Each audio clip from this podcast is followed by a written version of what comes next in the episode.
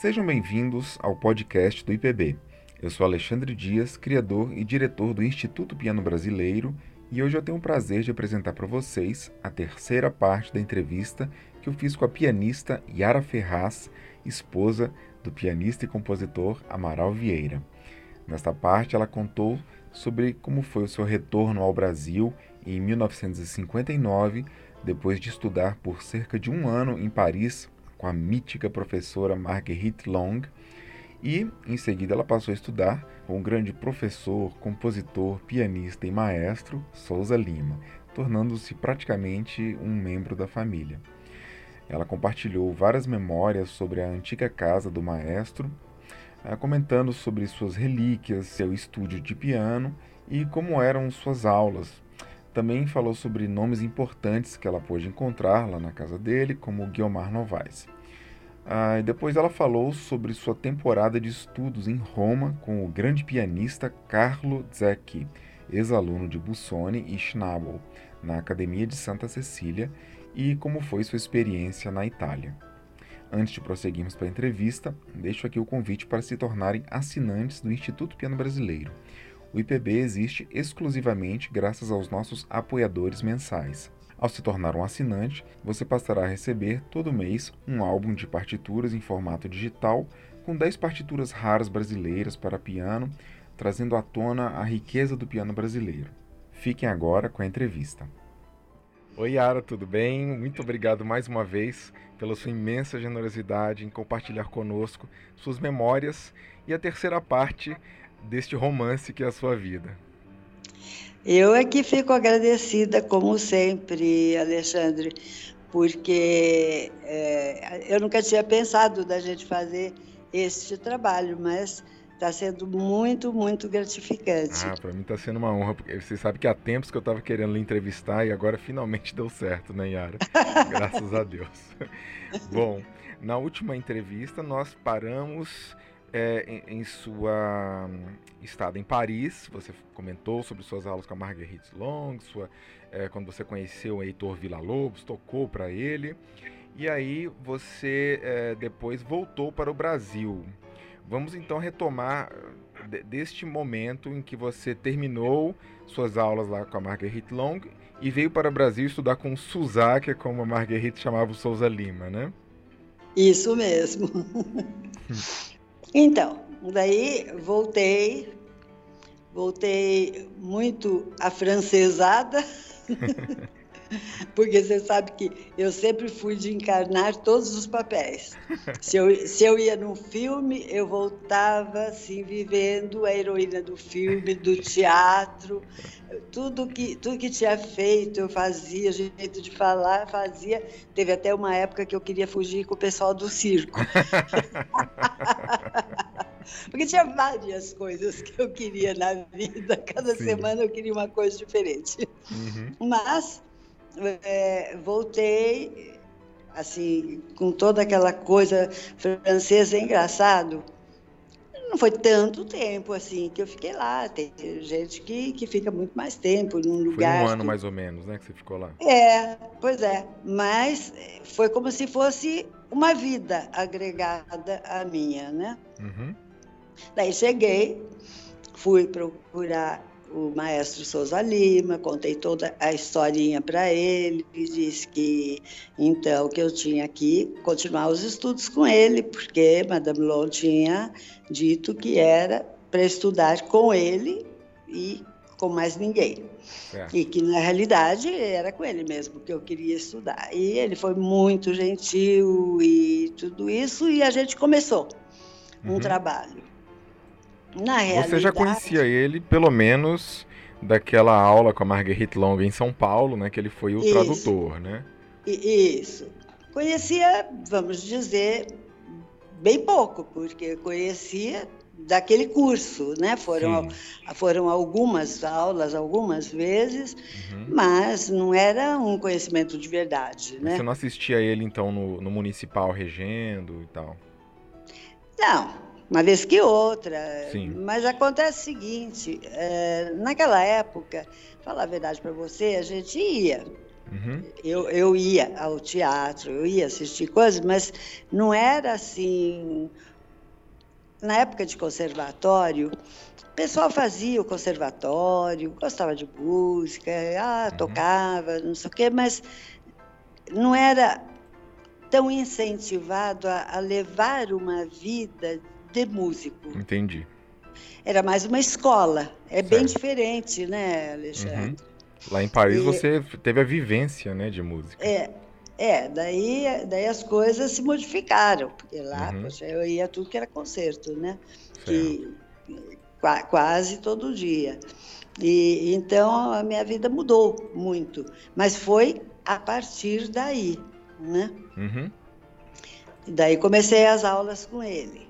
Certo. Que, que daí, vou dizer para você, foi uma coisa regular, de base, de trabalhar repertório, mas de trabalhar de verdade.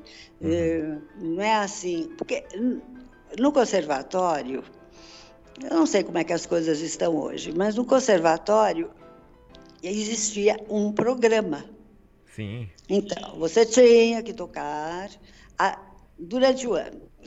Para chegar no fim do ano, você tinha que ter é, X é, coisas de barra, Sim. dependendo do ano que estava. Daí você tinha que ter uma sonata, uma, durante o ano inteiro. é pouco, né? Pois é, uma sonata, daí você tinha que ter um, uma peça de, de, uma peça de repertório romântico, outra uhum. de repertório daí uma peça brasileira, né? Uma coisa francesa ou uma coisa diferente do uhum. romântico, uma, uma ou duas peças brasileiras e acabou. Quer dizer, na realidade, você passava um ano inteiro Sim. estudando um recital. Certo. Isso, não, na minha cabeça, não é estudar uhum. piano, né? Mas é assim, escola é desse jeito, é o tal do programa. Uhum. Lógico que eu fazia mais coisas do que isso, porque tocava, porque também, fora as aulas do conservatório, tinha as aulas particulares com a Dona Maria. Sim. Mas o repertório era pequeno. Uhum.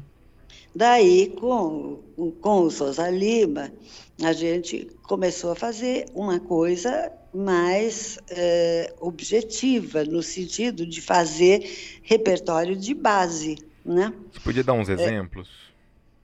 É, eu não, não vou saber dizer para você, por exemplo, que, o que, que a gente fez no primeiro ano Sim. do nosso trabalho. E, e, lógico, ele primeiro deu um, um programa, vamos dizer, você vai, você vai fazer.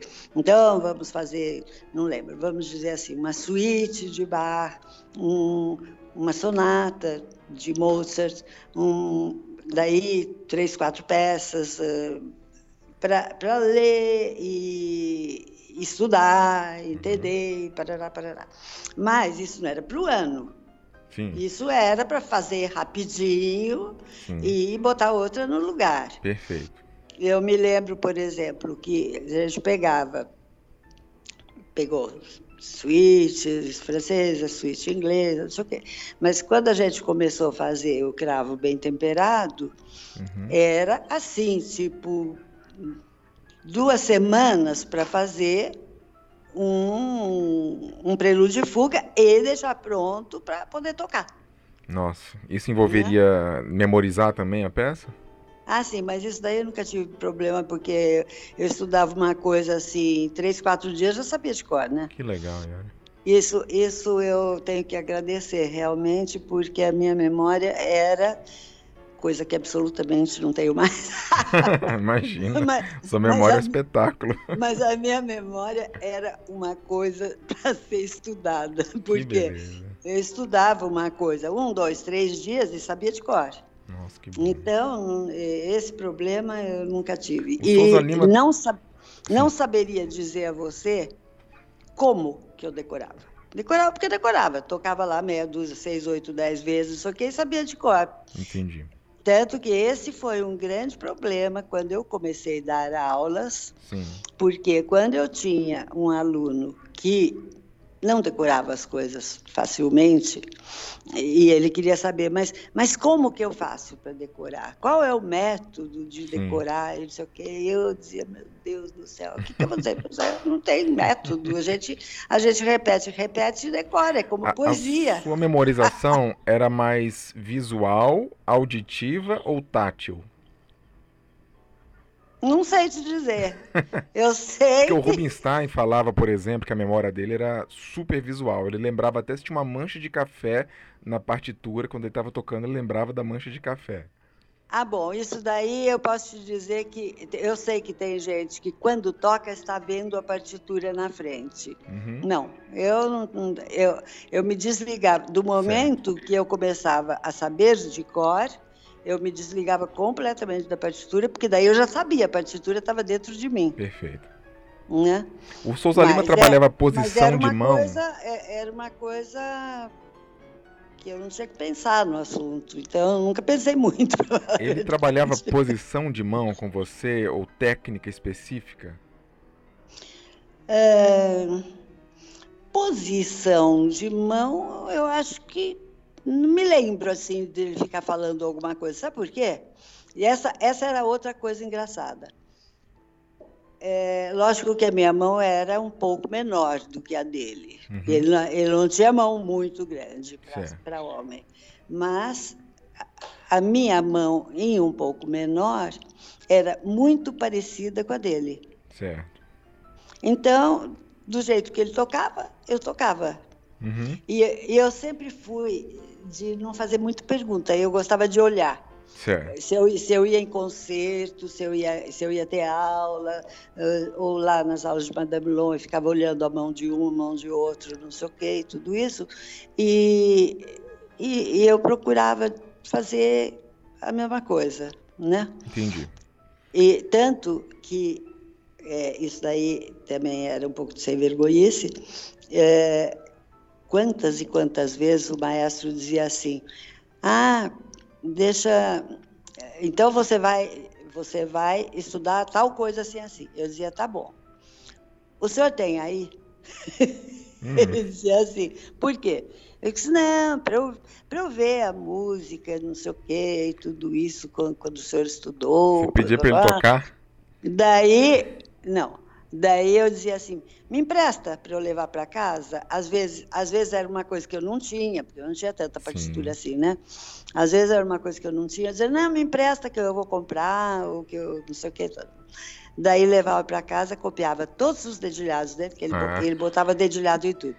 Eu copiava todos os dedilhados dele na minha música, eu não precisava pensar no assunto, porque a mão dele era tão parecida com a minha que Sim. os dedilhados dele eram ótimos para mim. Que beleza. O que não é, você sabe disso, a gente dá aula para aluno que tem todo tipo de mão. Primeiro Sim. tem as crianças, depois tem os, os, alunos adultos, que um tem um mãozão grande, outro tem mão fina e longa, outro tem mão mais quadrada, outro tem dedos mais curtos, mais longos. Então, a gente pensa nisso quando a gente põe dedilhado para aluno até que ele saiba procurar Sim. os dedilhados bons para ele, mas isso demora. E daí a gente tem que ficar pensando no tipo de mão que ele tem uhum. e se de repente um dedilhado que serve muito bem para mim não serve para ele. Isso mesmo. Né? Yara, Mas é, daí eu tive essa sorte. Você lembra como é que foi esse primeiro contato lá com o Souza Lima? Você, você, marcou lá uma reunião com ele? Como é que era a casa dele? Você se lembra de, desse, desse ambiente lá onde ele dava aula? Todos os detalhes. Podia comentar um pouco, porque fala-se muito. Até os cantos da casa. fala-se muito da casa dele, que era cheia de relíquias e de fotos e de e de autógrafos de Ravel, de Forré e Brailovsky, né? Era. É, assim como era a casa de Madame Long, né? Que tinha tudo que era coisa, em tudo que era lugar, 500 porta-retratos, é, 500 coisas na parede, autógrafos de todo mundo. O piano era cheio de porta-retrato em cima. E lá, lá no Mestre, a casa era uma casa muito, muito boa, muito grande, muito bonita. Só para deixar, deixar claro para os nossos ouvintes, quando você fala maestro, você está falando Souza Lima. É, sempre, é, vamos dizer assim, nessa fase das entrevistas, sempre que eu falo maestro, é o Souza Lima, Isso. porque eu nunca falei maestro Souza Lima, eu sempre sim, dizia claro. o maestro, porque era sempre ele. Agora, os outros maestros tinham nome. Sim. e assim, é, era uma casa ali perto do estádio do Pacaembu, um lugar também muito bonito. Uhum. E Rua Itápolis 1280, lembro até agora. e então tinha a gente entrava, tinha uma sala maravilhosa que era uma sala muito grande, dois ambientes, né? A sala uhum. de visita, a sala de almoço, que era a sala de de almoço, uhum. mas que era também uma sala que tinha, é, tinha o piano, tinha um piano Erhard de cauda inteira, uhum. e, e tinha também um cravo maravilhoso de cauda. Olha só. E antigo, maravilhoso. Bom, daí, daí tinha uma escada que subia para o segundo andar e Daí, em cima, isso foi quando eu comecei, né? Uhum. Em cima estavam os quartos, banheiros, né? e mas tinha o, o, os quartos e tinha um quarto que era o estúdio dele. Ah, certo. Devia ter um piano gente... lá dentro também, né? Tinha dois. Hum.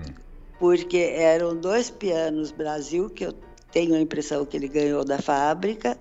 E, e então nesse estúdio dele que tinha todas as músicas e livros e montes de coisas. Tudo que ele queria estava por ali. Afora, sim, as preciosidades de edições, não sei o que, que tinha também um monte na sala, né? Lá que ficava a cadeira de list? É. Lá que ficava a cadeira. É, é, quer dizer, nessa época, deixa eu pensar. Nessa época, eu não me lembro se a cadeira de Liszt estava no piano da sala, no piano de cauda. Podia comentar o que, que você lembra dessa cadeira? Porque é uma curiosidade que ele, ele contava, é, né? Que era uma cadeira essa, que pertencia ao é, Franz Liszt. É, pois é, toquei muito nela. é, porque é, era uma cadeira de. como se fosse uma cadeira de teatro. Certo. Né? uma cadeira muito bonita, mas não tinha nada assim. dizia assim, ah, foi a cadeira de lixo. Tinha que contar que era. Porque era uma cadeira antiga, evidentemente, é, bonita, com ferrinho para subir e descer, igual tem nos teatros. Os teatros. Hoje em dia a gente não vê mais cadeira, né, uhum. Alexandre? Nos teatros todos têm banco, né? Exato. Mas antigamente eu, antigamente tinha muitos teatros que tinham piano de cauda e cadeira. Uhum.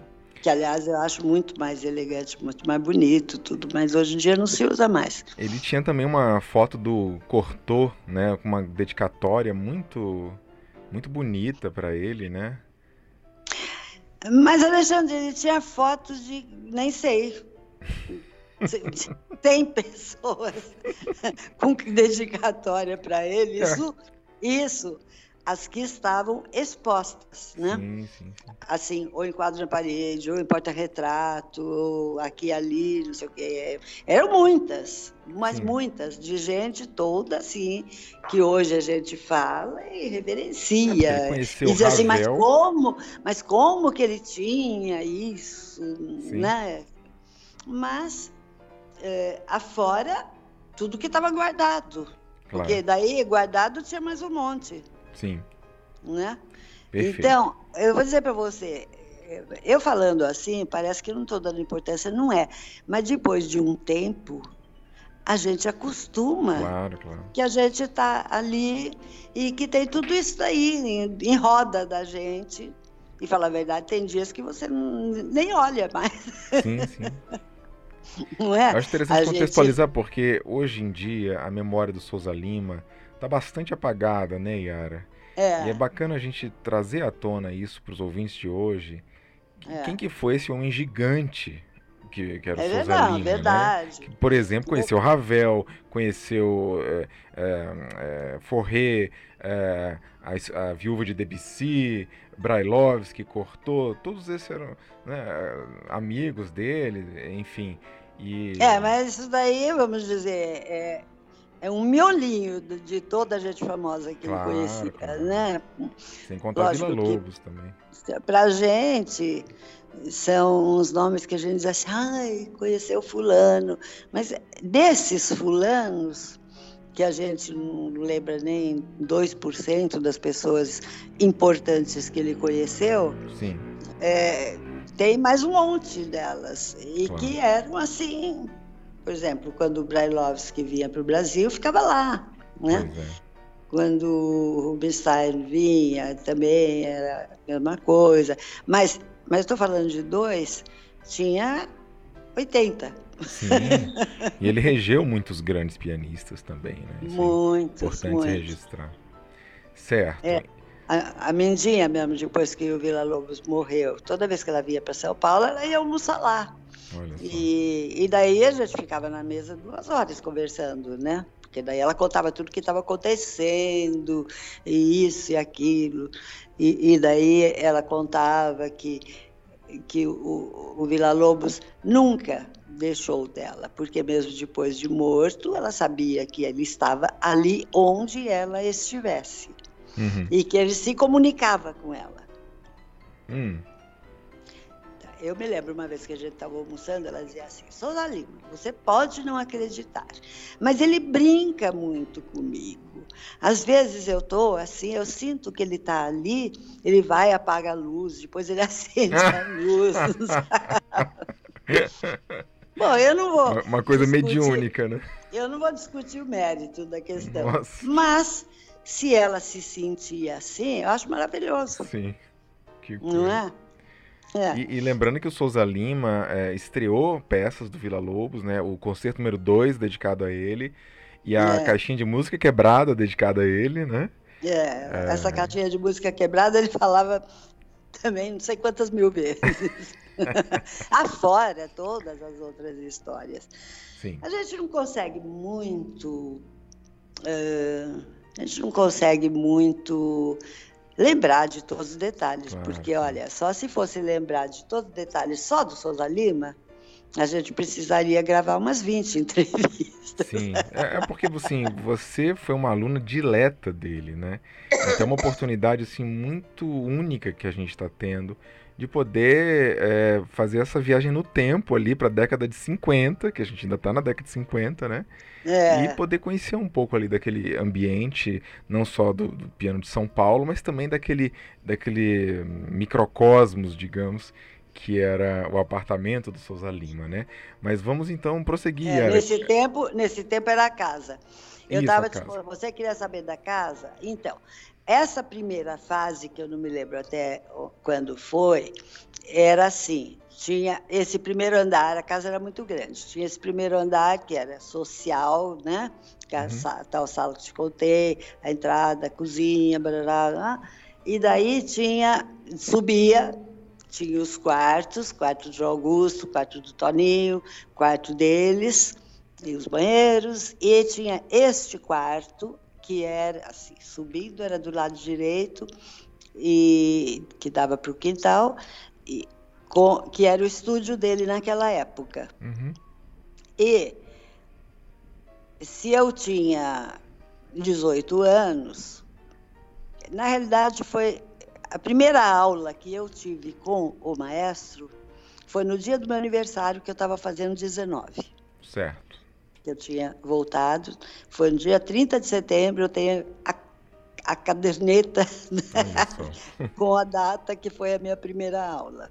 Perfeito. Bom, então, se eu tinha 19, o João Augusto, filho mais velho dele, também tinha 19, porque a gente tinha uns dias de diferença. Sim. E o Toninho tinha sei lá, 15 anos. Toninho que você está falando é o Antônio Augusto Souza Lima, filho do Souza Lima, né? Isso, que você conheceu, né? É, Sim, daí... conheci e ele doou aqui para o IPB uma, uma, parte importantíssima do acervo do Souza Lima. Pois é, por isso que eu estou falando Sim. assim, porque eu sei que você sabe de quem se trata. Perfeito. Só que o Toninho tinha 15 anos e ele tinha um monte de amigos ali da rua. Uhum. Então, para baixo do andar térreo, descia uma escada e lá embaixo tinha todo um andar bem grande que, que dava para o quintal, porque a parte da frente da casa dava na rua, mas a parte do quintal era bem mais baixa que a rua, né? Uhum. Que, que dava outro andar.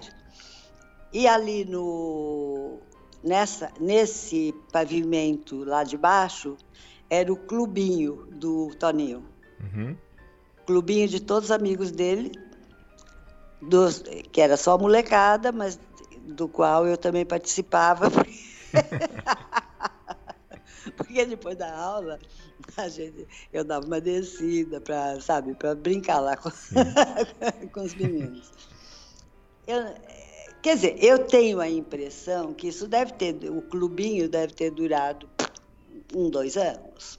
Uhum. Porque daí também eles já passaram dessa época dos 15 anos. E daí o maestro fez uma mudança desse estúdio dele, que era lá em cima, num quarto, quer dizer, acabou o clubinho e daí ficou lá embaixo, nesse andar todo. Certo. Que tinha lá.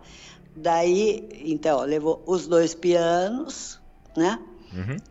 E a cadeira do Liszt, lógico. Sim. Ele compunha, então, nesse, nesse local, né? Lá que ele trabalhava. É, afora, afora saídas dele para as coisas dele de fora, de manhã ele ia ensaiar a orquestra, né? Uhum. Não o ano inteiro, porque naquele tempo, como a gente já falou para você, cada maestro dos quatro do municipal, Sim. cada um tinha uma temporada de três meses. Uhum. Então, nesses três meses, as partes da manhã eram todas para o teatro, né? Uhum. E depois ele também não todo dia, mas depois também ele ia lá para a Vitale, fazer o trabalho dele lá de edição, ah, não sei o quê. E também ele tinha é, uma vez, uma vez que outra, assim, quando, quando chegava fim de semestre, e umas visitas também do cargo que ele tinha de fiscal de conservatório, né? Essas hum. coisas, essas saídas que ele tinha. Mas o resto do tempo ele ficava no estúdio. Sim. Né? Os lanches eram levados lá para o estúdio, é, cafezinho, lanche da tarde, não sei o quê, tudo, e subia para almoçar e para jantar, né? Uhum. Mas era ali que dava aulas, era ali que ele estudava e era Sim. ali que ele compunha. Ah, né? então ele estudava no piano de armário, então? É. Certo. Eu estudava lá embaixo, no, no estúdio, né? Agora, daí ele contava, ele estudava todo dia. Souza Lima não tinha esse negócio que não, que não estudava. Ele era estudioso. Sim. Então, e volta e meia, como eu era meio preguiçosa, como já contei para você, ele não se conformava muito, que eu não tinha que eu não tinha um hábito regular de estudar, porque não era só estudar, ele achava que tinha que estudar sempre no mesmo horário. Uhum.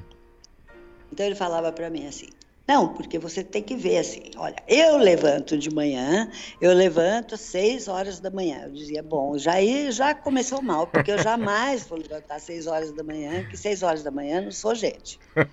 Não, você tem que levantar cedo, que é para render o tempo, aquelas coisas todas. Uhum. E daí eu, mas eu não vou assim, de jeito nenhum, eu não vou de, de pijama, eu não vou do jeito que eu estou. Eu levanto de manhã, eu vou fazer a barba. Eu disse, maestro, primeiro que eu não vou levantar cedo, segundo que eu não posso fazer a barba.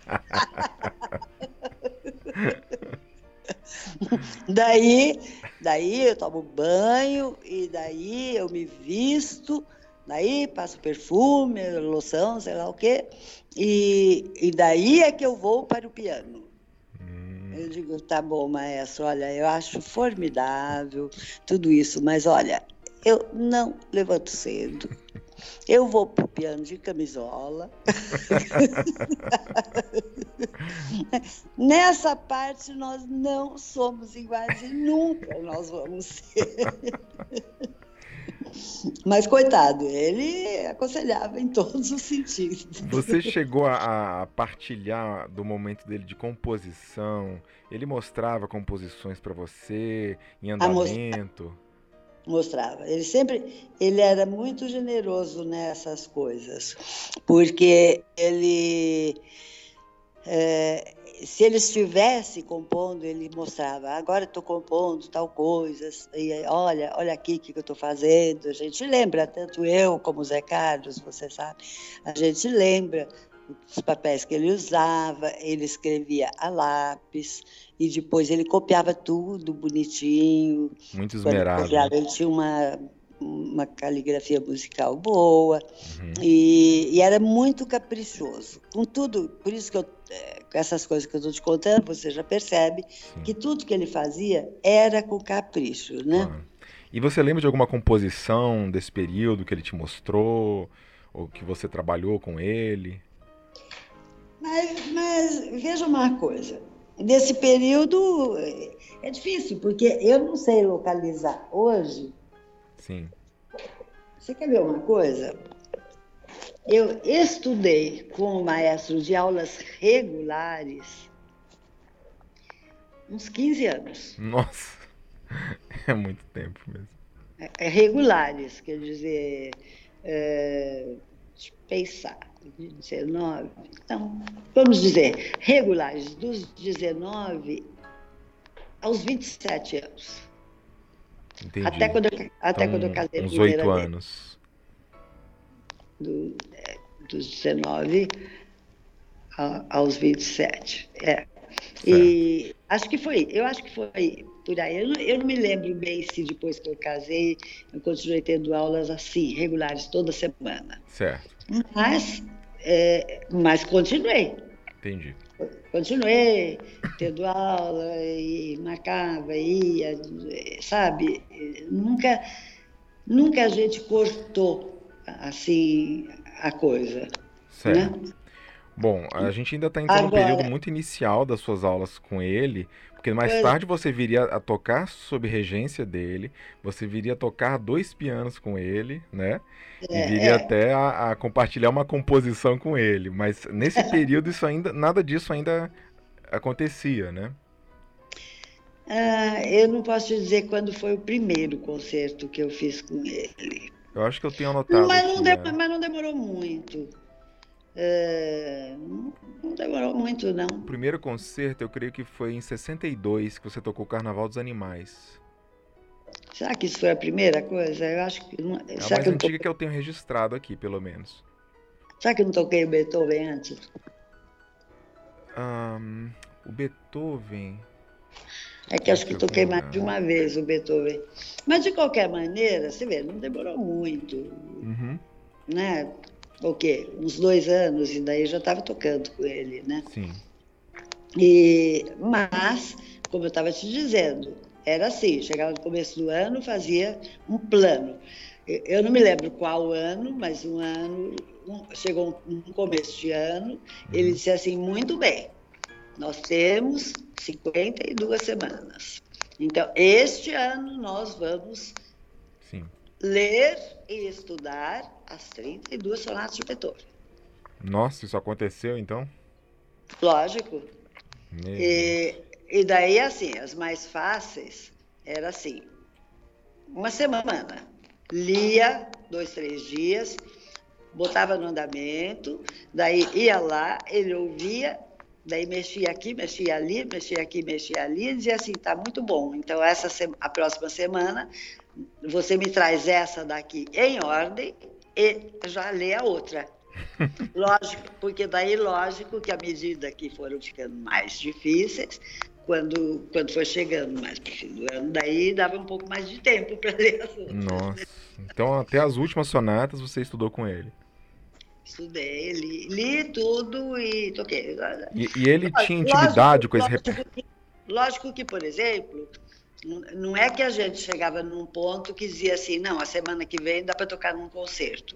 Mas, Sim. mas tinha, que, tinha que ter a peça montada Perfeito. no andamento, com tudo que ela tinha, com tudo que tinha que fazer. E ele tinha né? intimidade, então, com essa sonata? Ele tocava, ele podia demonstrar para você todas, Todas. Olha só.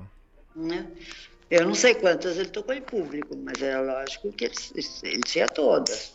Certo. Daí assim como todos os prelúdios e fugas, né?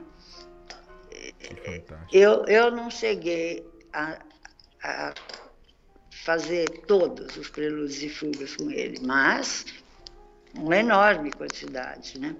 Certo. Bom. Porque, de qualquer maneira, o João Carlos Martins estudou o cravo bem temperado e inteirinho com ele, né? Ah, com ele. É. Foi com ele que o João Carlos preparou o cravo inteirinho. E foi na época que você era aluna dele?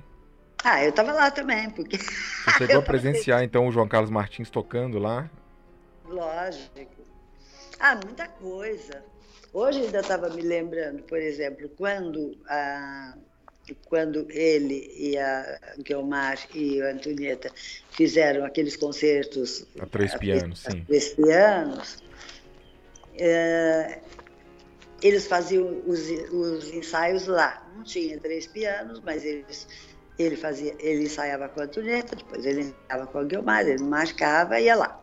Sim. E daí ele falava para mim, ó, oh, hoje tem ensaio, pode vir. Porque como nos, no concerto eu que ia virar páginas para ele, hum. então ele dizia assim, não, somos só dois, dá para você virar as duas páginas no, no ensaio, os, os pianos era um do lado do outro, né? Certo. E, assim, a gente não precisa virar página, não Nossa, sei o quê. Que eu acho você ótimo. viu então Guilmar Novaes, Antonieta Rude e Souza Lima tocando juntos. É, e daí no concerto, no, no concerto eu virava páginas para ele e as duas tinham outras pessoas que viravam para elas, né? Sim. Mas é, era muito engraçado, porque eles estudavam sério, mas brincando um com o outro, né? É, te, teve uma vez que eu achei muito engraçado, porque eles tinham uma liberdade total, assim, de, de falar de falar bobagem, assim, como, sabe, como se fosse adolescentes. Eles foram colegas, né, alunos do Chiafarelli. É. Ah, sim, lógico, eles se conheceram a vida Décadas inteira. antes, né? Mas é, teve um ensaio com a Guilmar que, por algum motivo, eles se desencontraram. Uma vez ele disse assim, não, Guilmar, ó, não tá certo. Daí fizeram de novo e, acho que ela estava distraída, e daí foi a mesma coisa. Ele falou assim, conte, Guilmar. Guilmar, você tem que contar, senão não dá certo. Fala isso para Guilmar Novaes, né? Sim, mas era como se, como se eu estivesse tocando uma coisa assim com a minha irmã e, e dissesse para ela, escuta, mas você não está contando, está distraída. Isso aí que você está mencionando, e era só para deixar para os nossos ouvintes, aconteceu em duas ocasiões, esse concerto a três pianos, pelo menos hum. em duas. A primeira foi em 56 e a segunda foi em 64. Hum. É. Você deve estar falando de 64. É, é, porque 56 eu não estava lá com ele. Né? Quem mais você lembra? E depois ele tocou, ele tocou aqui e eles repetiram em Santos, né? Exato, em Santos. De quem é. mais você lembra que de ter visto lá na casa dele, mais algum aluno é, de destaque ou algum outro pianista que ia lá? Ah, todo mundo que estudava com ele, né? Mas alguém Assim, todo mundo, todo mundo que estudou, todo, todo, mundo que estudou com ele, a gente tinha contato, principalmente porque eu não me lembro agora da periodicidade, mas ele fazia audições de alunos. Eu acredito que no fim de cada semestre, assim, ele fazia as audições de alunos, Sim. daí preparava e fazia programinha, escrito, não sei o quê. Isso o Zé Carlos já te contou, né? E, só um e... parênteses, quando você fala Zé Carlos, para os nossos ouvintes aqui, está falando do Amaral Vieira, o grande compositor pianista, seu esposo. O seu Amaral. É, mas eu não sou igual a Dona Maria de Souza Lima. que a Dona Maria só falava é, Souza Lima. Certo. Ela, mesmo assim, quando a gente estava almoçando ou conversando, ela dizia assim, Souza Lima, meu bem. Porque ela só chamava ele de Souza Lima. Porque o primeiro nome é João, né? É, eu, eu ouvi a Dona Maria chamá-lo de João ou John algumas vezes, rarissimamente. Certo. Porque ela só dizia Souza Lima, Souza Lima, meu bem. Uhum. E, então, agora, eu não falo Amaral, e nem a maravilha. Sim, sim. Às vezes eu falo patrão, você sabe. pois é, a gente vai falar sobre isso também, sua, sua atividade aí de bastidores, né, que, que leva à frente a obra dele de uma maneira tão importante. Mas, mas e a, a, a, propósito, Yara, foi nessa época mais ou menos que você conheceu o Amaral, né? Que ele começou a ter aulas com o Souza Lima, muito jovem. É, ele tinha nove, ele tinha nove anos, né? Pois é. E, e, mas daí, quando ele tinha nove, eu tinha 22. Olha só. E, e eu era assistente do maestro. Foi nessa época que eu comecei a ser assistente. Sim. E, e, e o maestro, antigamente ele não dava aula para criança, né? pelo Sim. menos no meu tempo. E, mas ele pegou três crianças uhum. para dar aula que foi o José Carlos, o a Sueli Bispo, uhum. ah, e o outro que eu esqueci o nome agora. É, eu vou lembrar. E daí ele me chamou, os, os três, os dois tinham nove anos e a Sueli acho que tinha oito. Sim. E os três eram dotados e daí ele me chamou e disse assim: Olha, você vai fazer as aulas de repetição para eles, porque eles vão ter aula toda semana, mas eu preciso que eles tragam as, as coisas em ordem, porque eles são crianças. Sim. Por mais que eles sejam talentosos, precisa é, preparar as coisas junto para a coisa ir depressa, né? Uhum. Então foi nessa época que eu conheci. Então você foi professora do, do Amaral? É, vamos dizer, em termos, né? Interessante. professora quer dizer, é, as aulas de repetição eram comigo, né? Certo. Mas desde essa época. É, não durou muito, porque como ele foi muito depressa, mas eu tenho a impressão que uns, uns dois, três anos, talvez, até que se independeu de aulas de repetição. Certo. Yara, eu encontrei aqui o programa do, Beethoven número 4 que você tocou, e o, programa que eu tenho aqui é de 66. É, então, assim, o, os registros que eu tenho de você tocando com Souza Lima são entre 62 e 70. Mas a gente está falando de um período anterior aqui. A gente está em 58, né? É. É, nesse período, você se lembra de algum recital, alguma coisa? Você, ele punha você para tocar em público, além das, das, dos recitais na casa dele?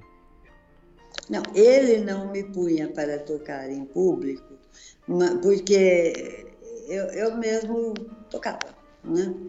Tá. Tocava aqui, tocava ali. Eu, né, nessa época eu toquei aqui em São Paulo, às vezes tocava no Rio, no interior, em Goiás. Eu me lembro que eu fui algumas vezes tocar em Goiânia. Isso foi então, em que dizia... circunstâncias, Yara? Como é que era? Assim, era algum tipo de, de projeto que você fazia parte? É, não, não era, porque como eu sempre toquei, desde os 14 anos, como eu falei para você, uhum. desde antes de ir para a França, então, assim, um convidava, outro convidava, e daí eu, eu chegava para ele e dizia, maestro, tem que dar um concerto em tal lugar, assim, assim, tá bom? Então vamos fazer um programa certo. e aprontar, e, e, e, era assim que acontecia, né? Certo, entendi. Bom, Porque o maestro, na realidade, ele só tratava dos concertos com orquestra no Teatro Municipal, né? Sim. E outras coisas ele não, ele não tratava assim. Entendi. Então, Bom, cada, um, cada um tratava de si.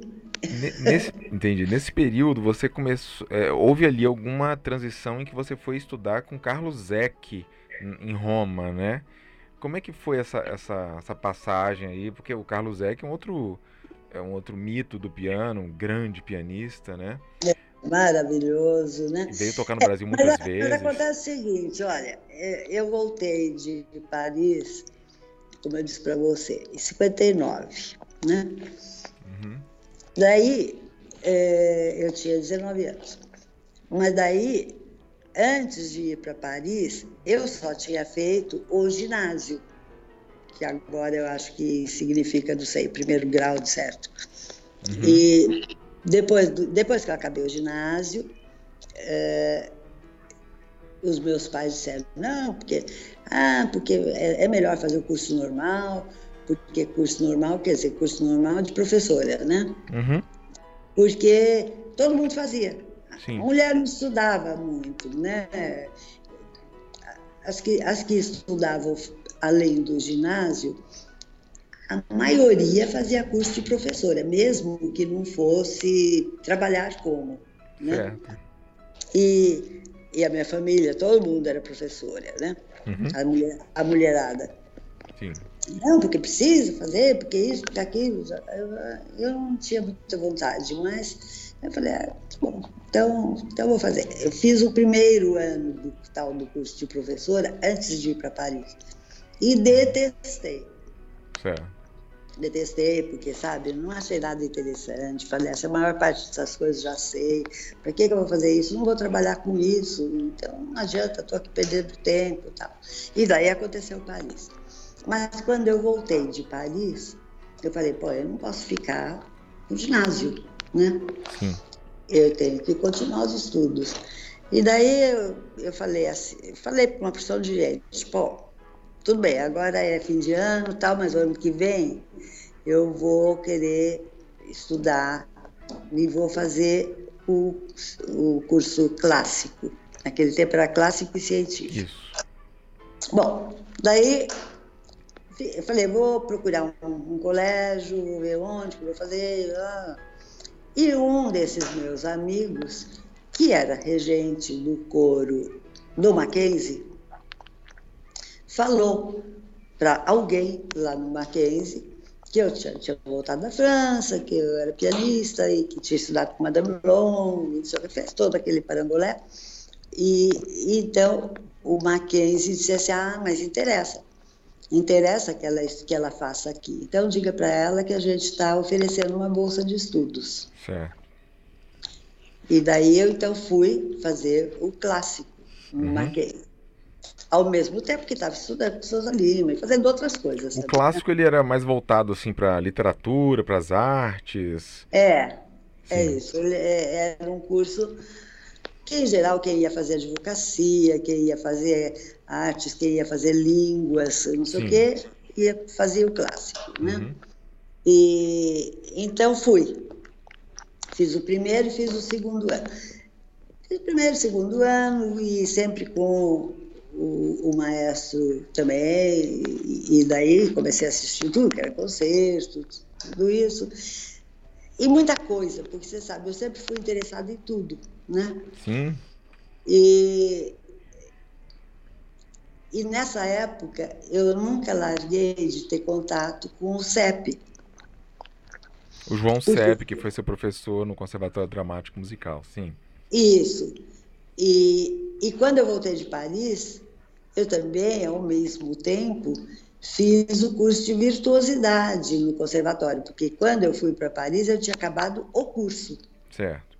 do conservatório, mas tinha que fazer o curso de aperfeiçoamento. Então eu fiz tudo junto, ao mesmo tempo. Uhum.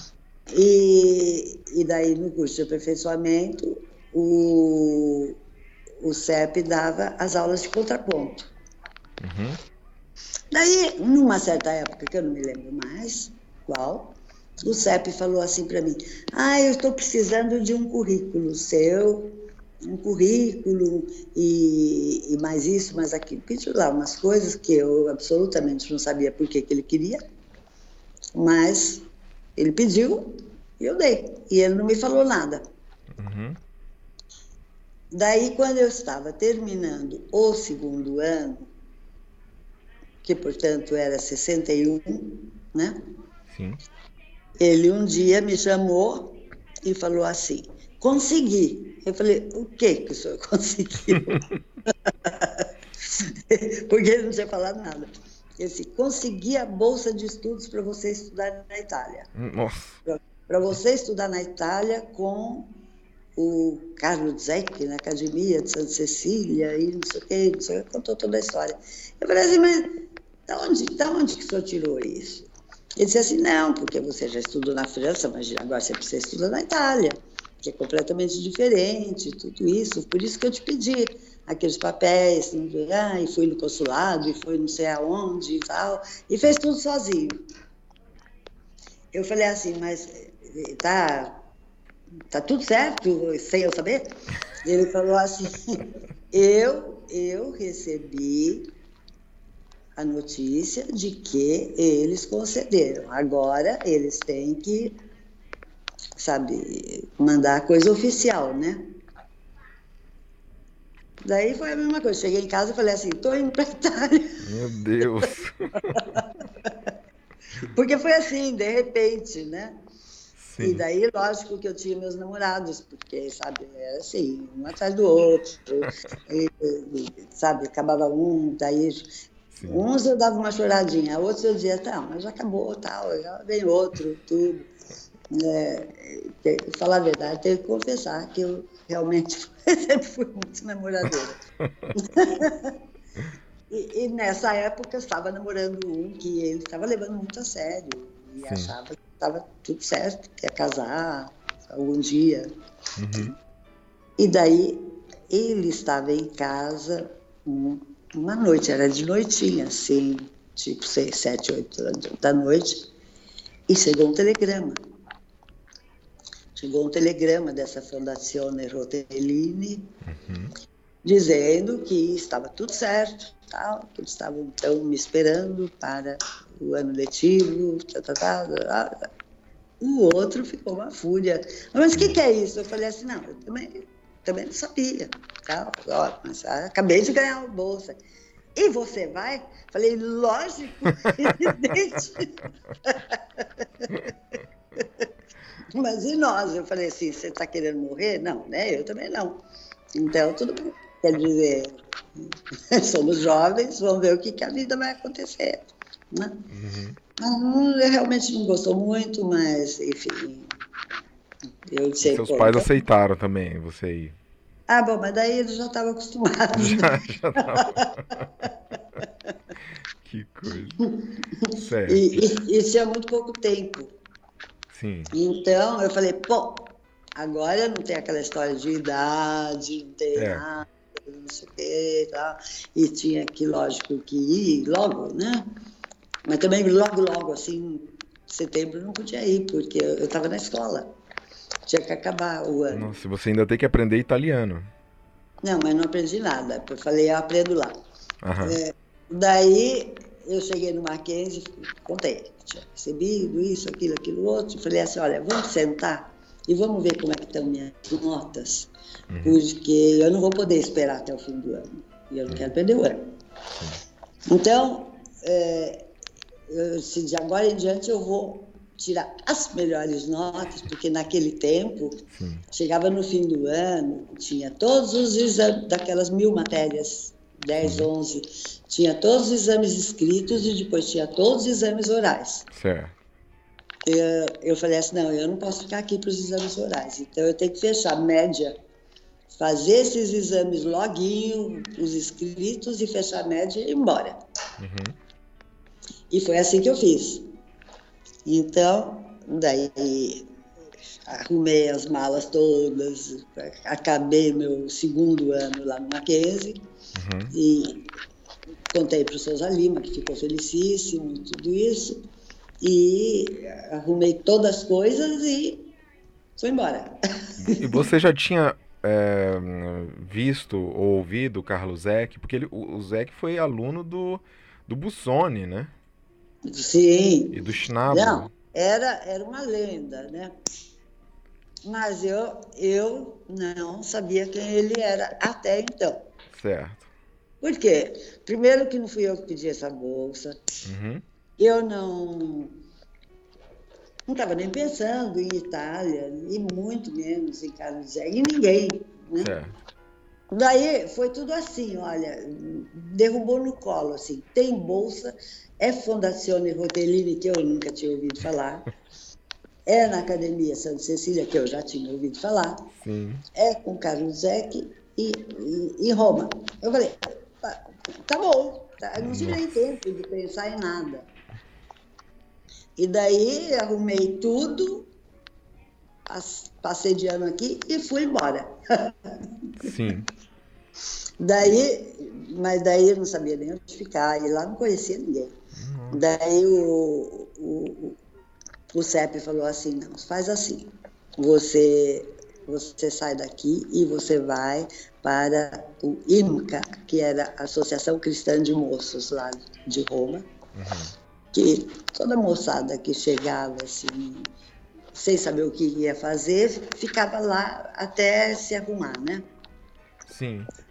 Então, daí, não lembro, acho que ele escreveu para lá e arrumou um lugar para ir e tal. Eu cheguei lá, daí eu já sabia me virar com as coisas. Cheguei, saí do aeroporto, acho que peguei um táxi, fui até essa tal de Imca, e, e cheguei lá, já estava reservado, tudo isso. Morta de cansada. Mas era, era muito bom. Era assim um lugar ótimo. Certo. Daí cheguei lá e falei, putz, agora eu não sei falar nada de italiano. Tem que aprender. Tem Sim. que aprender rapidinho, né? E, e daí fiquei conhecendo o diretor desse IMCA, Certo. E daí eu. IMCA com Y, né? É. Sim. Que é Young. YMCA, aham. Uh -huh. Né? Bom, daí, não sei se no primeiro ou no segundo dia eu tinha que comer. Então desci no bar deles, cheguei lá, fui no balcão e não sabia o que falar. Daí eu disse assim, per favor, o per favor eu sabia, né? assim, per favore, um hot dog e uma, e uma coca. Daí o homem disse, pois não, ótimo, não sei o quê. Eu falei, poxa, já estou falando italiano.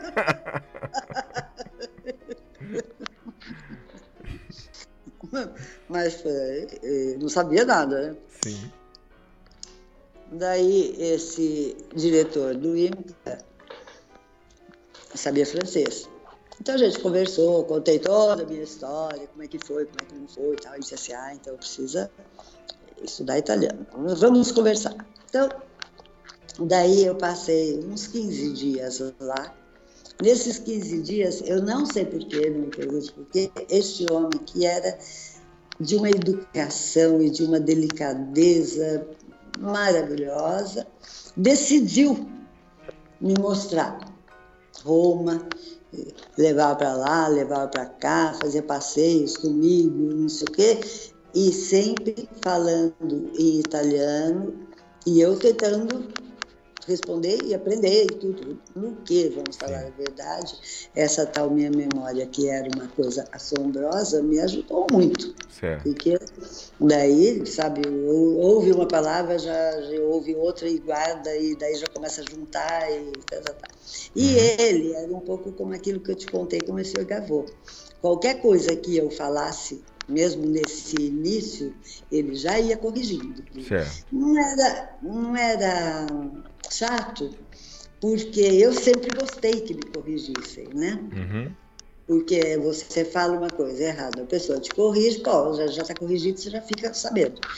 Então, daí fui, fui aprendendo, eu devo dizer que nesses 15 dias eu fiz muito progresso, porque também, para falar um italiano bem falado, Nossa. lógico, é difícil como qualquer língua, claro. mas para quem fala para quem fala um português bom e para quem já tinha aprendido francês, Sim. também a terceira é mais fácil. língua uhum. fica mais fácil.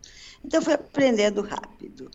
Nesse, nesses dias, eu fiquei conhecendo um rapaz que era também maravilhoso, inteligentíssimo. Uhum. E eu não me lembro se eu fiquei conhecendo lá no IMCA mesmo, mas ele, ele morava lá, Roma, mas pessoal jovem ia muito para lá. Ou, ou, se foi de outro jeito, mas eu sei que este diretor do IMCA também conhecia.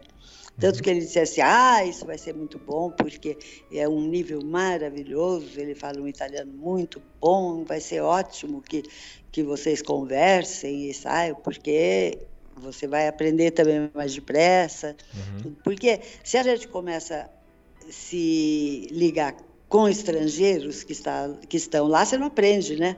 Sim, sim. E eu sei que daí foi conhecendo gente, tudo isso. Até que depois de 15 dias, eh, quer dizer, nesses primeiros dias eu disse: não, mas agora eu tenho que arrumar um lugar. Pra, e começou tudo de novo, aquela história que eu contei da França. Arrumar um lugar para viver, para alugar o piano, pra, enfim, me instalar. Sim. E arrumei. Arrumei um, um apartamento, mais ou menos do mesmo jeito, uma, uma moça que alugava um apartamento e estava querendo uma segunda pessoa para dividir as despesas, tudo isso. Na realidade, era assim: era um prédio que a família tinha dois apartamentos. Um em cima, onde eles moravam, e tinha esse de baixo, onde morava uma das, uma das filhas. Uhum. Tinha uma senhora de idade e uma filha que era casada, tinha o um marido e tinha uma filha. E mais um neném. E tinha essa outra filha que, que não era casada e tinha uma filha bebê. Uhum. Então, ela utilizava um quarto desse apartamento e alugava ah, o apartamento. Eh, ela praticamente ficava lá na casa da irmã e alugava esse apartamento para mim e para essa outra moça. Certo. E eles foram maravilhosos comigo. Bom. Maravilhosos, porque eles achavam, olha, não era muito do ambiente deles.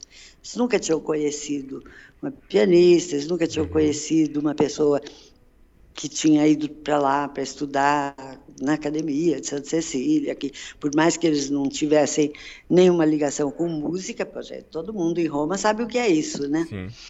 E então foi foi muito bacana porque é, daí eu fui para lá dessa vez eu fui e fiquei nesse apartamento o tempo todo que eu morei lá.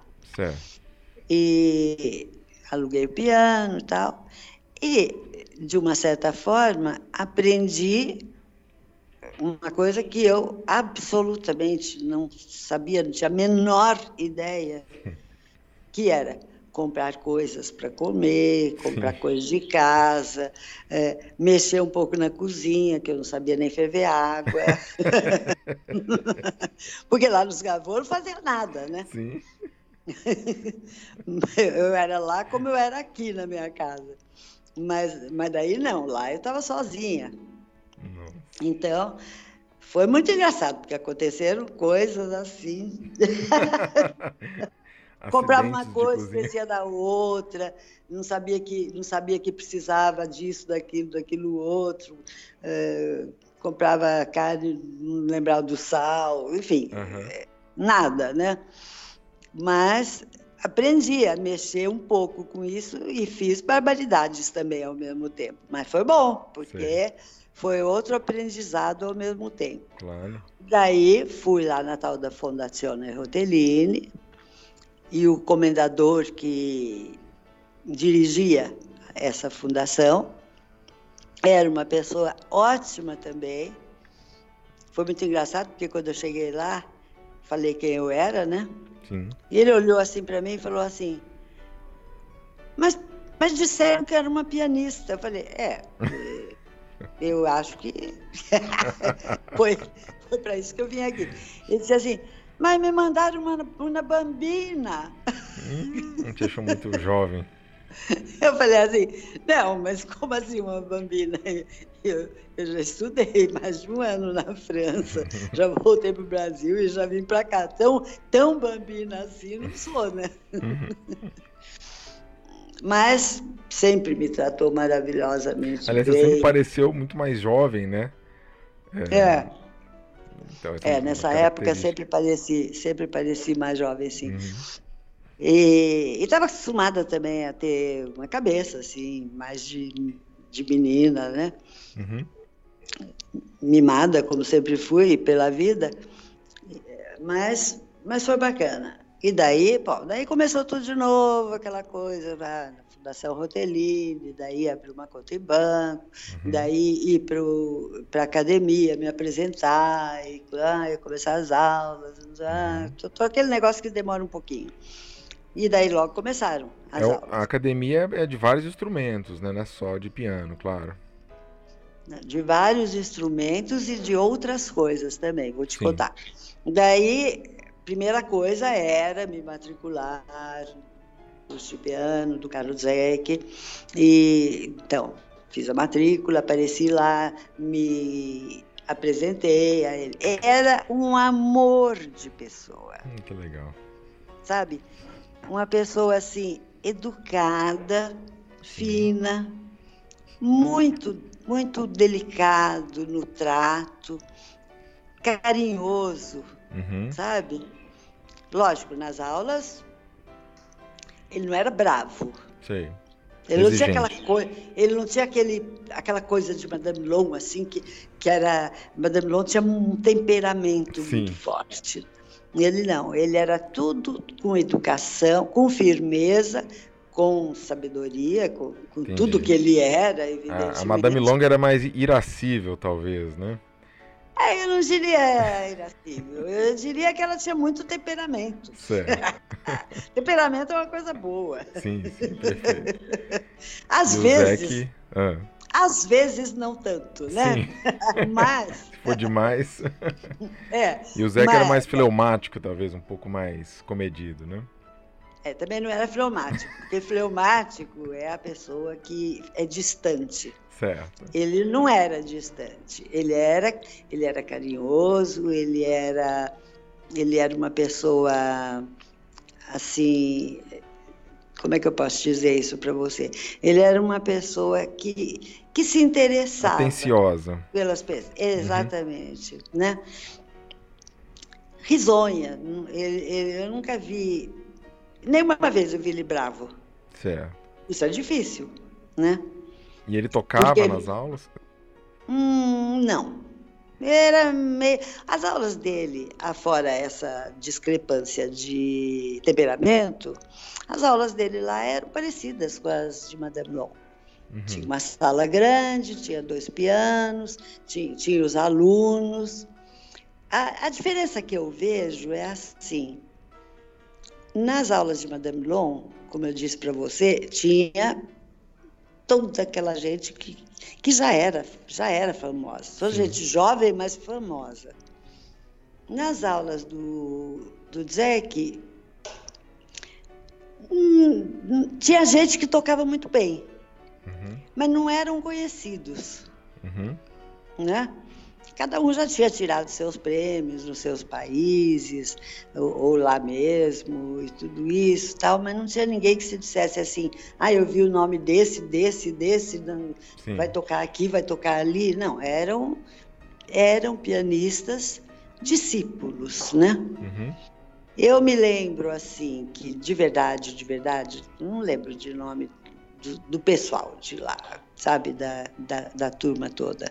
Porque eu acabei me ligando mais com pessoas que não eram os pianistas, da, ao contrário de Paris. Eu me, acabei me ligando mais com, com, outras pessoas que eu conheci de outras áreas. Entendi. Né? E, mas tinha dois que eram realmente muito bons um era o Hort Abel e o outro era o Ricardo Siracusa, que virou Syracuse. Uhum. Mas ele era americano, filho de italianos, né? Sim. E esses eram muito, muito bons. Eram dois americanos que foram lá para estudar com ele. Né? Nessa época o Polini devia estar estudando também por lá, não? Ah, daí já não sei. Eu não conheci ele lá. Certo realmente não conheci. e, e, também nessa época de Itália, eu assisti muito concerto, evidentemente. Eu ah, nem lembro de quem assisti, tudo, é, tudo que eu podia assistir, mas eu, eu, eu frequentei muita ópera. Sim. Porque não era uma coisa que eu tinha feito aqui quando, sabe, uhum. até os meus 18 anos, eu ia em coisa de piano. Mesmo Sim. porque todo esse pessoal de conservatório, esse pessoal que estudava música, ia a concerto de piano. Uhum. Não, era, não era uma coisa assim que a gente tinha tido um, uma educação musical completa, né? Certo. Todo mundo estudava piano, então ficou no piano. E tipo uma agora, bolha, né? É, agora lá, daí eu fui. Fui assistir ópera, um monte, Isso. ópera é o forte lá dos, dos italianos. É, né? é, é, mas montagens maravilhosas, coisas lindas. Eu me, eu me lembro particularmente de uma vez que eu fui assistir o Navio Fantasma. Uhum. Olha, eu nunca vi uma coisa tão, tão linda daquele jeito, em tudo. Nos artistas, nos cantores, na orquestra, no teatro, na, na, na montagem, uhum. nos cenários. Olha, hum, você saía de lá assim, vivendo outro mundo. É a né? especialidade né? deles, né? É, pois é. E, e que eu acho que é, foi muito bom, porque a gente vai expandindo horizontes. A outra coisa é que logo que eu cheguei, e que o meu italiano ainda estava assim, meio coitado, é, eu vi que na Academia de Santa Cecília tinha um curso de literatura italiana. Hum. E a primeira coisa que eu fiz foi lá me matricular. Certo e tinha uma professora maravilhosa. Uhum. Então, é muito bom, porque você faz o curso de literatura, mas num curso de literatura você aprende a falar, porque uhum. você, você lê e discute os trechos das, dos livros que está lendo e, e, a, e a professora sabia que eu não era que eu era estrangeira, então corrigia tudo que eu queria que ela corrigisse, uhum. e, o que foi maravilhoso, porque foram duas coisas numa, né? Sim. A língua italiana, ao mesmo tempo que conhecia a literatura italiana, que até essa época eu não tinha um contato, tinha um contato mínimo, né? Uhum. De tudo que eu já tinha lido, falar a verdade eu tinha lido coisas brasileiras e coisas francesas. Talvez um romance que outro traduzido em italiano, mas não não assim com um foco na nos autores italianos e na língua italiana, né? Uhum. Então foi, isso foi foi maravilhoso ao mesmo tempo. E que repertório você se lembra de ter estudado lá com Carlos Zec? Ah, nem não tenho a menor ideia. Coisas mais assim, digamos, mainstream, né? É, porque acontece o seguinte, eu, eu já tinha estudado dois anos com o Souza Lima, então, do que eu, do que eu me lembro vagamente, eu não, sabe, era assim, como a gente não tinha aula particular com ele, Sim. Ele não dizia, estude isso, estude aquilo. Não, a gente chegava para tocar coisas que a gente sabia e ele fazer uh, o. E ele dizer o que ele estava achando. Quando você fala que não eram aulas particulares, é porque eram masterclasses com vários alunos ao mesmo tempo, né? É, como aquele que eu te contei que a Madame Long fazia na escola dela. Perfeito. Que, e tinha público e tal. E ele Mas... não falava do, do Bussoni, que foi professor dele? Ah, ele, ele não contava muito sobre a vida dele, não. Certo. Quer dizer, ele ia lá para dar aula. E tem mais. É, ele não tocava mais, que você sabe que ele teve um acidente quando ele tinha trinta e poucos anos. Ele teve um acidente de carro e ele ficou com uma mão ruim. Aí ele passou a fazer uma transição para maestro, né? E daí, é, ele já, já fazia as, as, coisas, mas a partir de então, ele não deu mais concerto depois desse acidente. Sim. Ele ainda fazia música de câmera. Uhum. Ele fazia um pouco de música de câmera, mas a, a, o trabalho dele, quando eu fui lá, era de regente. Certo. Né? Sim, ele até veio a... regendo o Brasil, regeu até a Magda Telefero. Então, agora, ele tinha muito trabalho e viajava muito. Uhum. Então, tudo bem, a gente tinha aula toda semana, mas não era toda semana. Porque uhum. daí uma semana ele tinha concerto na Alemanha, outra semana tinha não sei o que e tal. Às vezes ele. Às vezes ele não dava a aula, porque naquela semana ele viajava. Sim. E ele viajava muito. E às vezes, quando ele tinha que se ausentar por 15 dias, por exemplo, daí ele voltava e ele dizia assim: então nessa semana nós vamos fazer duas aulas, três aulas uhum. que aproveitava o tempo que ele estava em roupa, né? Então, eram estas aulas que a gente tinha.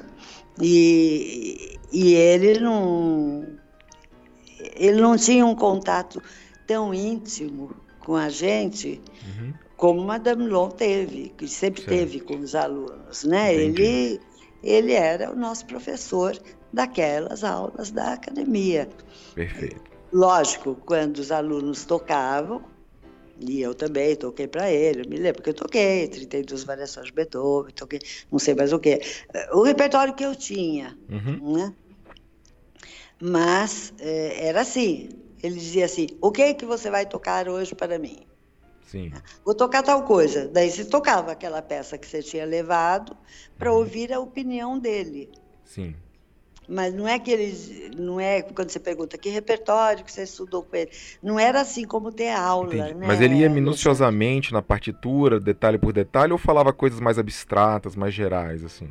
Não, ele era muito, ele era, era muito de detalhes, assim, principalmente negócio de sonoridades, uhum. de pedalização e de, de, de todo, todo, este, todo este acabamento de coisa. Porque as pessoas que iam tocar para ele não levavam a coisa pela metade, levavam a coisa pronta, né? Sim, sim. Perfeito. Mas é, nessa coisa pronta, sempre se tem o que dizer, não é? Claro, claro. E é uma opinião diferente. Então, foi muito, foi, foi muito bacana esse estudo. E você ele. se lembra de algum outro concerto interessante a que você assistiu além das óperas? Teve Carlos Gomes nas óperas que você assistiu? Não, é... não, não assisti nada de Carlos Gomes. Certo. Mas assisti, sabe, eu não tinha, eu não tinha até então assistido ópera. Então, tudo que tinha eu ia assistir, mas é, eram as mais conhecidas, né? Uhum. Hum, e, e, e, concertos também, ia num, ia no outro, não, não importava quem fosse, quer dizer, tinha um concerto que dava para eu ir, eu ia, né? Agora, eu morava longe, então é, eu ia, saía de noite, tudo isso, mas italiano, eu vou te dizer, não tinha uma vez que eu estivesse voltando para casa, que não tivesse um, dois, três, e que já chegasse e quisesse conversar, e vamos conversar, quero conhecer, e não sei o quê. E, olha, mas eu te E você teve sempre até, andando teve, sozinha. Teve até um dia, e eles são insistentes, uhum. não sei agora, mas eram e teve até um dia que um foi e eu dizia: Não, eu não quero conversar, não, eu não quero nada, não. Já, e, o, e o moço atrás, e não, mas ah, porque isso, porque que simpatia, aquelas cantadas bocó assim, né? Uhum.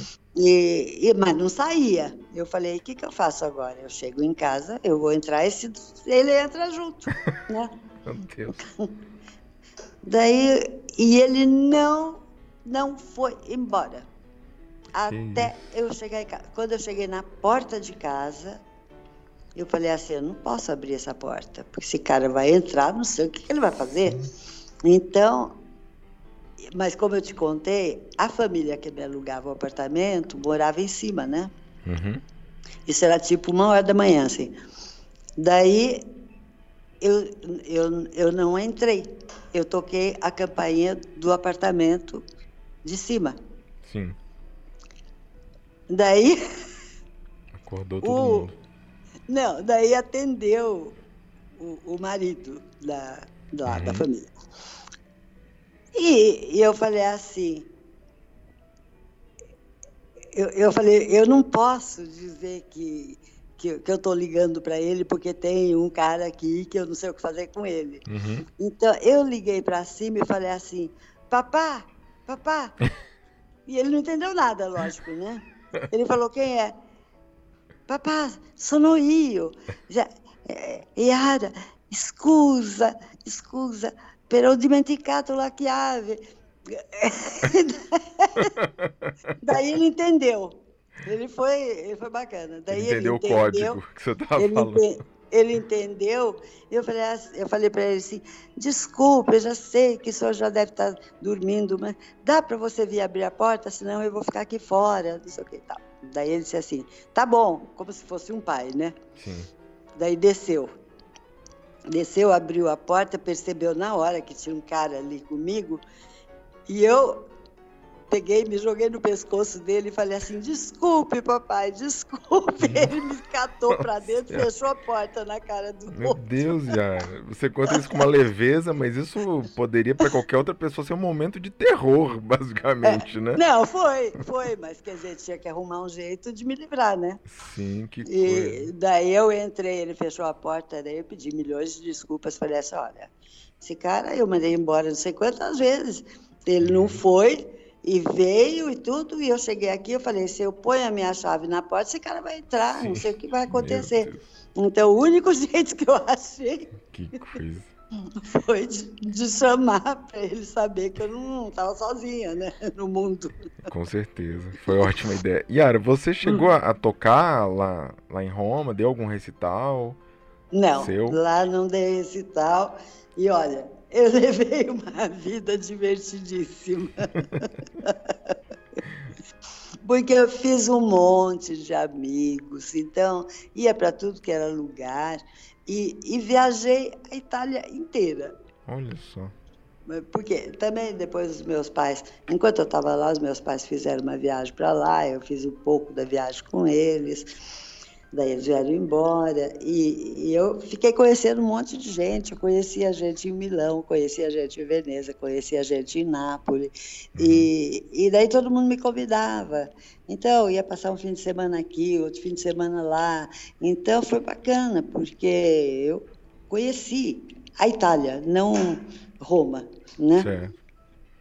E foi, foi muito bom. E quanto tempo o você ficou eu, lá no o total? Que eu acho, o que eu acho disso é o seguinte tudo bem, eu fui lá para estudar piano. Era o Carlos Zeck, que foi uma, um, que foi uma coisa maravilhosa na minha vida. Ter conhecido um homem deste gabarito, desta cultura, de ter seguido esse curso dele durante um ano, né?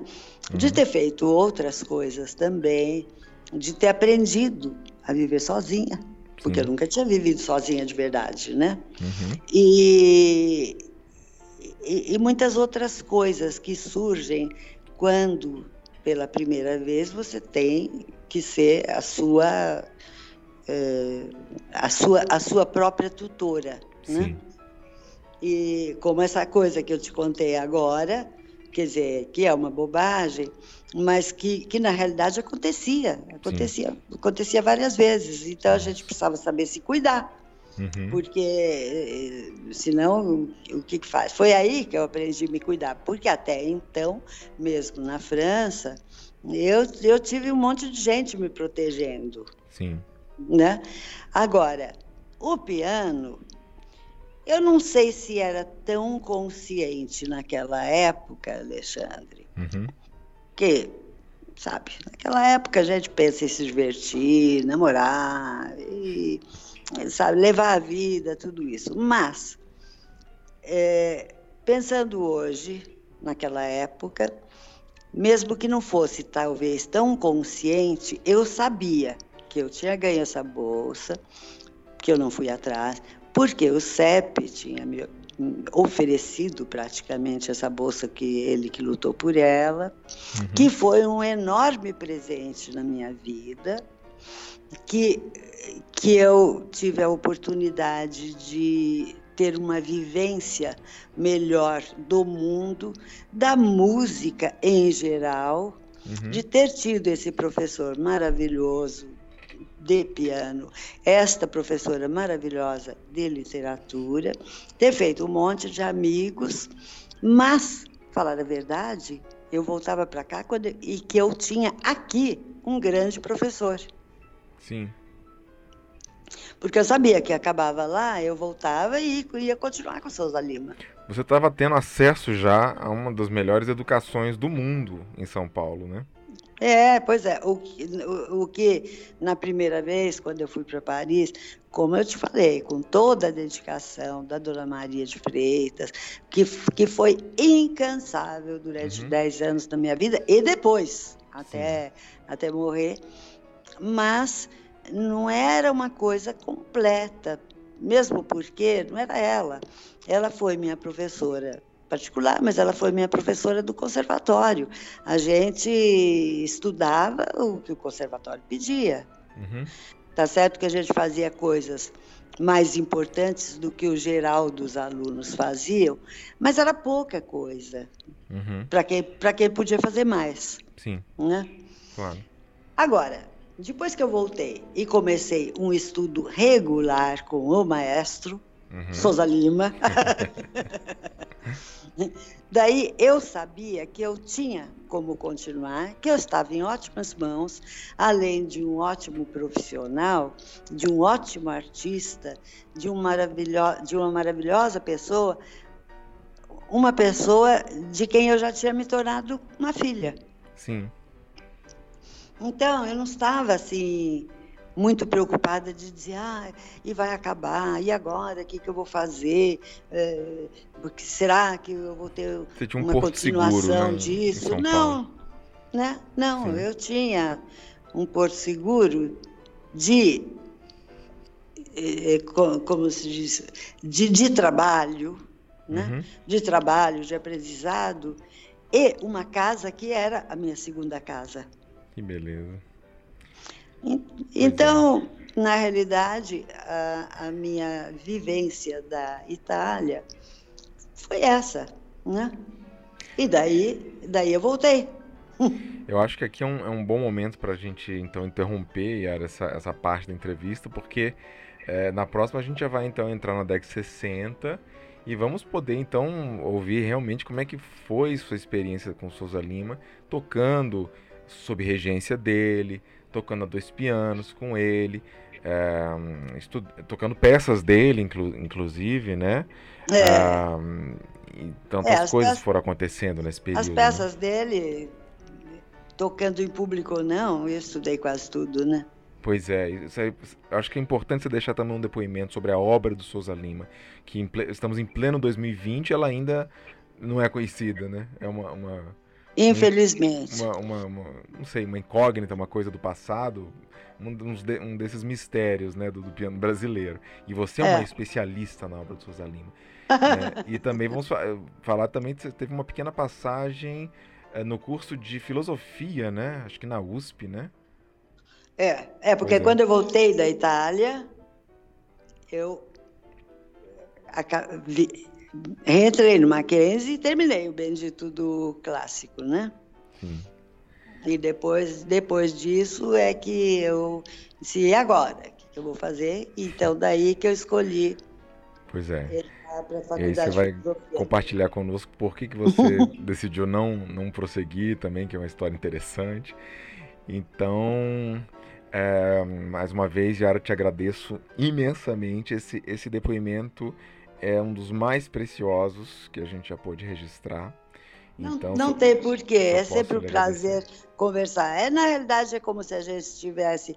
Sabe, eu penso assim: é, existem várias formas de entrevista, não é, Alexandre? Sim. Você vai dar uma entrevista para um jornalista, ele tem um objetivo.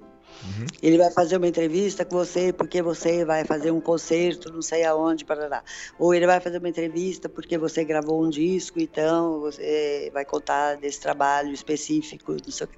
Uhum. Daí é, sempre tem um assunto Sim. Que, que pode variar um pouquinho em volta, mas é aquele assunto, né? Uhum. Agora, isso que nós estamos fazendo são conversas de sala, né? São memórias. É, né? nós, nós, nós estamos conversando como se você estivesse aqui em casa. Só, só não tem o cafezinho. Pois é. Coisa que você já me convidou e que infelizmente nunca pôde se realizar, mas que agora, felizmente, estamos podendo. Então, mas é, é, como se a gente estivesse sentado aqui, você sentado aí na outra cadeira, Sim. e a gente rememorando uma porção de coisas que, é, que, que, aconteceram. Nem sempre, na, nem sempre na mesma ordem, porque é lógico que a gente, uma hora que outra, vai lembrar coisa que já passou, ou coisa sim, que está lá para diante, mas que engata no que você está falando. Né? Sim, sim. E, e com o Souza Lima, eu falaria sei lá, mais 10 horas, só para só para só para dar uma ideia. Vamos falar mais dele, com certeza, Yara. E como eu digo, eu vou, pra, só para terminar a entrevista, eu vou Sim. te contar uma coisa que eu não te contei até hoje. Opa. Eu tenho uma fita gravada de duas horas de duração de uma entrevista que eu fiz com o Souza Lima. Olha só e daí que ele conta e conta e conta e conta. e que ano que foi vai... isso? Ah, isso daí eu vou te contar numa outra ocasião, porque ela faz parte de um contexto. Ah, tá bom. Então a gente vai para esse contexto depois. Que tá ótimo tá saber disso, Yara. Obrigado então e um grande abraço para você. Um beijo. Para você também, querido. Boa semana. tchau, também. tchau.